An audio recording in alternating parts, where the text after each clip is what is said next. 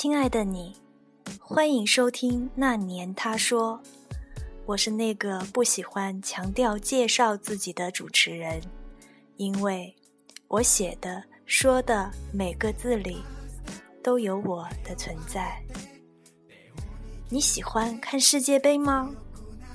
为什么我们一定要热爱世界杯呢？其实，一群人的狂欢通常很难真的感染我。很久以前，我会假装。学着大多数人，暴饮、暴食、熬夜、欢呼，后来便懒得假装很快乐了。不过，对于足球，我喜欢两件事情：一是在精力允许的情况下，用玄学小数测测胜负；二是研究足球队员的体能。不过嘛，这两件事情平时也是可以做的嘛。说到体能，我想到现在越来越多的朋友喜欢跑步这项运动了，总是喜欢在朋友圈里发自己跑的公里数以及感受。一比较，一互动，就会发现一些有趣的事，比如一个男生认为五公里是自己的极限。并给出种种感受和参照，认识大多数的人如此的这样的理由。而一个女生自发的开始跑步，第一次就跑了五公里，而且速度还不慢。当中间人把女生的事迹告诉男生后，有趣的事情发生了：男生轻松的就跑了五公里，而且还称越跑越轻松。前些天看过一个视频。叫做死亡训练。足球队员们把自己的队友反背在背上，然后呢，在足球场上爬行以锻炼体能。常规的训练指标是在大概四分之一场的位置停下休息。有一个外国的足球教练，为了激励他的队员，做了一个实验。他用黑布蒙住了一位队员的眼睛，并不停地在他耳边嘶吼着。鼓励他向前。这个队员本来认为自己的极限在三分之一场的位置，鼓足勇气把目标设定在那里，一路爬的是无比艰难。当他终于从教练口中得知自己完成了目标，精疲力尽地趴下喘气时，教练取下了蒙在他眼睛上的黑布，所有的队员都在用不可思议的眼神看着他。寸步不离地围着他，惊讶到仿佛说一句话都是多余的，因为这个队员爬行完了全场。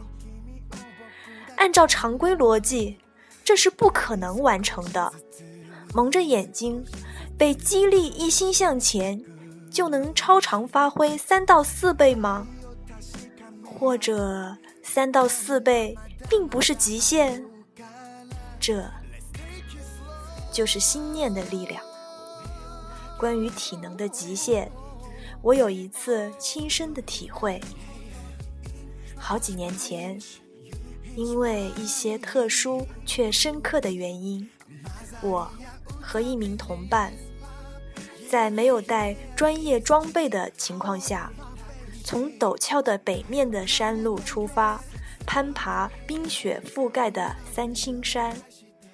那时，当地的山民都不敢轻易进山了，甚至不敢开机动车送我们入盘山公路。我们只能凌晨三点多出发，走了十几公里的公路，才开始正式登山。北面的山是不见阳光的，冰雪自然最厚。而且靠近山顶的百步崖、千步崖，几乎是九十度垂直的冰雪面。同伴滑下去两次，我听到他呼叫，根本就没有办法回头。还好，他有惊无险，也还好，我一直没事。相反，因为心中有牵挂。意志很坚定，心念急切，到了下午的时候，我已经没有了疲惫感，居然能在雪地里健步如飞。我每次想到那时的情形，总是觉得不可思议，因为那时的我平时很少锻炼，度假会去海边之类舒适的地方，非常讨厌登山。从来没有想过自己可以在雪山上行走十四个小时以上，还越走越快。这次经历有些意外的收获，就不在这个话题里说了，有合适的机会再聊。嗯，最近一段时间，除了锻炼，天晴的时候，我每天早上和晚上会各步行六公里，总共一天就是十二公里这样。其实完全没有疲惫感。听到这件事情，有个朋友惊呼：“十二公里，我会瘸的。”我没有回答，但是我心里在想：那是你没做，真做了，完全不会的。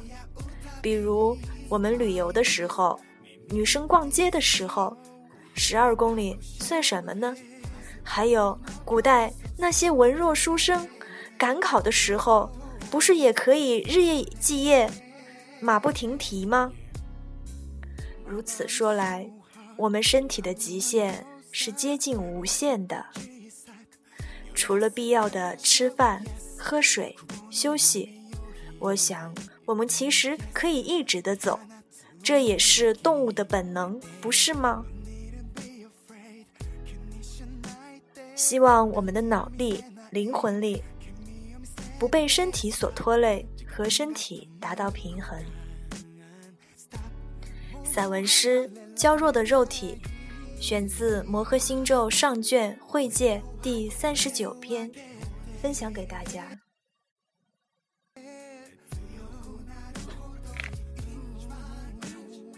娇弱的肉体，当飞驰的思绪停止。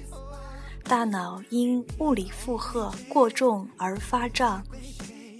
当遨游的精神回来，和肉体结合的那一刻，朦胧间能微妙地感受肉体的沉重。我们常常有很多想法，很多计划，虎头蛇尾或不了了之。其实。是因为我们太顾及自己肉体的感受了，精神的感受和肉体的感受，争夺大脑的控制权，精神败了，肉体赢了。我们的肉体多么娇弱啊！它害怕寒暑、挫伤，它惰于舒适、懒于行动。我们溺爱他，他挥霍着我们的爱了。当我们的精神发展到了遥远的未知世界，我们的肉体对于精神的成长，就像跟不上成熟进度的儿童。对于这样的肉体，佛家修行者主张舍去臭皮囊，道家修行者主张。兼修身体，唉，既然爱他，就给他一个机会吧。什么铁不能炼成钢呢？而且，是我们的溺爱导致了他的娇弱。抛弃不是逃避责任吗？选择适合自己的运动。是肉体修行的基础，健康，进而精力旺盛，神清气爽。练就一个这样的肉体，他也许不分外强壮，但善于服从精神传达给大脑的合理指令，并立刻执行。